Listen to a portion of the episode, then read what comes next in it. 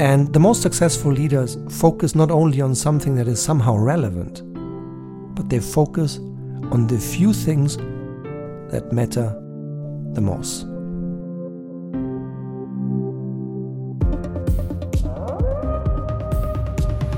Leaders who stop asking surround themselves with people who stop talking. Unquote. Isn't this a remarkable quote? This is a thought that returned to me back time and time again when I thought about scripting and then producing this Lightwolf podcast of the month November 2021. Why are dangerous questions good for you? And with this title, I extend a very warm welcome to you, dear Lightwolf. Welcome back to the Lightwolf podcast and the Lightwolf community. Why are dangerous questions good for you? I think the way we deal with questions, the way we communicate, is at the heart of a fundamental shift and change in leadership culture. In the old days, leadership was defined hierarchically, power based. The knowledge and the power was at the top. The leader, the woman or the man, was at the top and was expected to decide everything and everything almost perfectly well and to lead by talking. These times are gone. Modern leadership means to help others take good decisions to help others do what's right. And one of the most impactful tools at your disposal to help others do what's right and helping others find out what's right is to ask good, valuable, targeted questions. It's a great power. It's a great power if you have that skill, if you develop that skill. Not to just ask just anything, but to really ask powerful, game changing questions. Because it's not the one who talks, but the one who asks, who in fact is in the lead. Therefore, ask questions, not just any question that's somewhat relevant, but preferably the most relevant question, precisely and shortly, as brief as you possibly can. Before going into detail, let's have a quick look back at the month of October. As in every monthly episode, I have asked the Lightwolf community the Lightwolf question of the month so that you get even more value. You can articulate what you think, you can actively participate and share your thoughts here in the Lightwolf community. Lightwolf question of the month Results. The Lightwolf question of the month of October was autonomy or consistency? How do you get both? And here is a statement from Andreas Stefan. Andreas Stefan is Managing Director Fair Play Services. And he took the time to not only drop me a message on LinkedIn with his perspective on good leadership and his perspective on autonomy and consistency and how to marry the two, he even invested some time to have a really inspiring telephone conversation with me and he shared the following autonomy or consistency? How do you get both? Andreas Stefan. Quote Autonomy and consistency both go hand in hand. When I understand that good leadership is growing with people, when I recognize and value individuality. Unquote. I love these two core statements from Andreas. Yeah? Um, it works well when you I define leadership as growing with people and when you recognize and value individuality. Big thank you, Andreas, for taking the time to exchange with me, to have that phone call with me. I really love your response and I'm grateful for your time. Now, let's look forward to the learning of the month of October. Why are dangerous questions good for you? Again, this question comes from an exchange with a client of mine.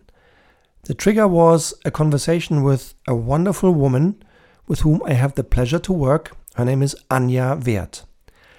Anja is a great leader who leads a large international R&D organization with somewhere between 150 and 200 employees from many different nationalities.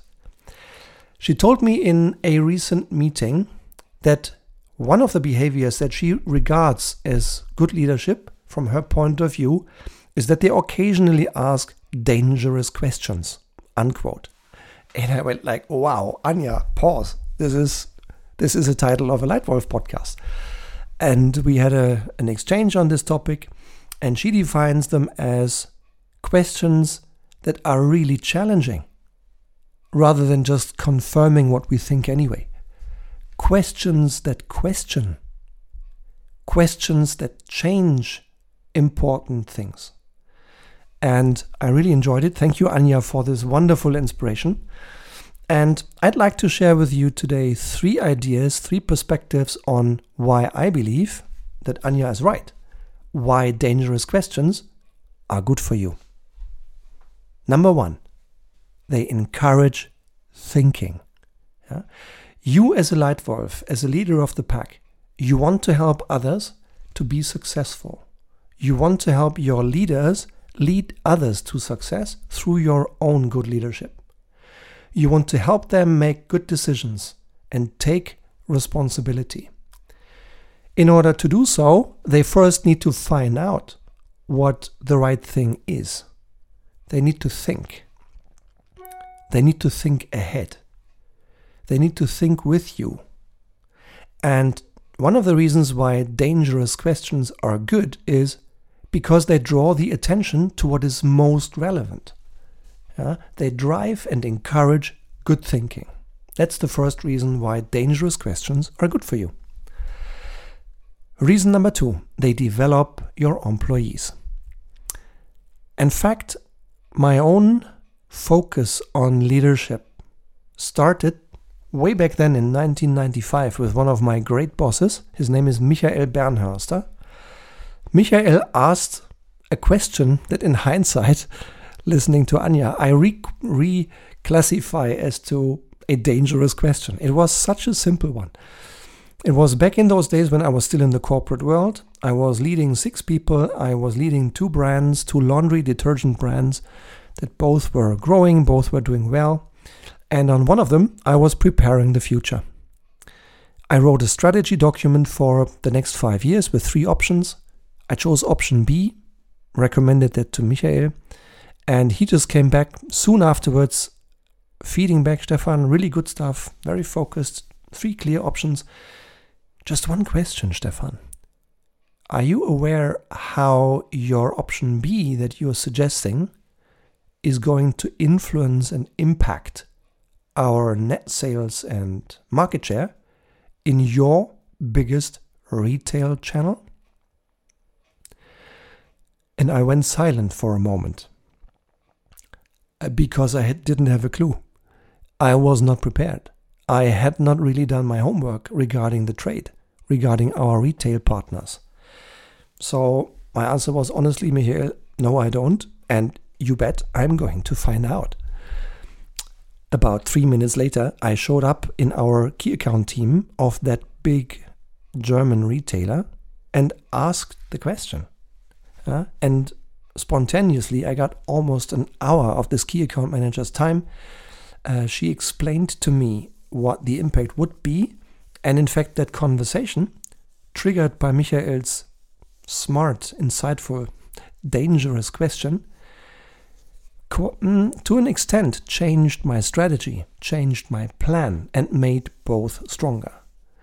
Uh, so that's the impact it had on the business, and it also had an impact on me because uh, it opened my eyes to understand how effectively you can develop people by asking dangerous questions. By the way, learning good questions, like leadership in general, is a teachable skill. It's not easy, but it can be learned. And if you also would like to have a year, an entire year of compact learning to take yourself in terms of leadership to a completely new next level, if you want to learn those six most important topics that leaders need to master, then please have a look at the new Lightwolf Academy. The Lightwolf Academy teaches the six subjects that leaders need to master. How do I lead people? How do I lead myself? How do I lead my boss? How do I lead teams? How do I lead leaders? And how do I lead strategically? The Lightwolf Academy contains my very best knowledge from 25 years as a leader in the corporate world, all the way from first time leader with six people up to being a board member for Europe, together with my colleagues, leading 12,000 people in 22 countries. Here in the Lightwolf Academy, you can practice for an entire year the few crucial things you really need to get to the next level as a leader. The most important practical tools, and six times per year, an entire hour of live coaching, including your toughest questions if you ask them. So, if this is interesting for you, then please have a brief look into the podcast description. There is a link where you find the link to the Lightwolf Academy, or come visit my website. You will find it right up front on page one. And if that's interesting for you, I'd be really happy to welcome you soon as a new member in the Lightwolf Academy.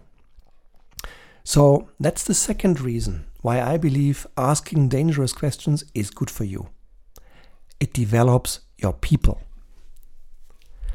And reason number three why asking dangerous questions is good for you they focus on what matters the most.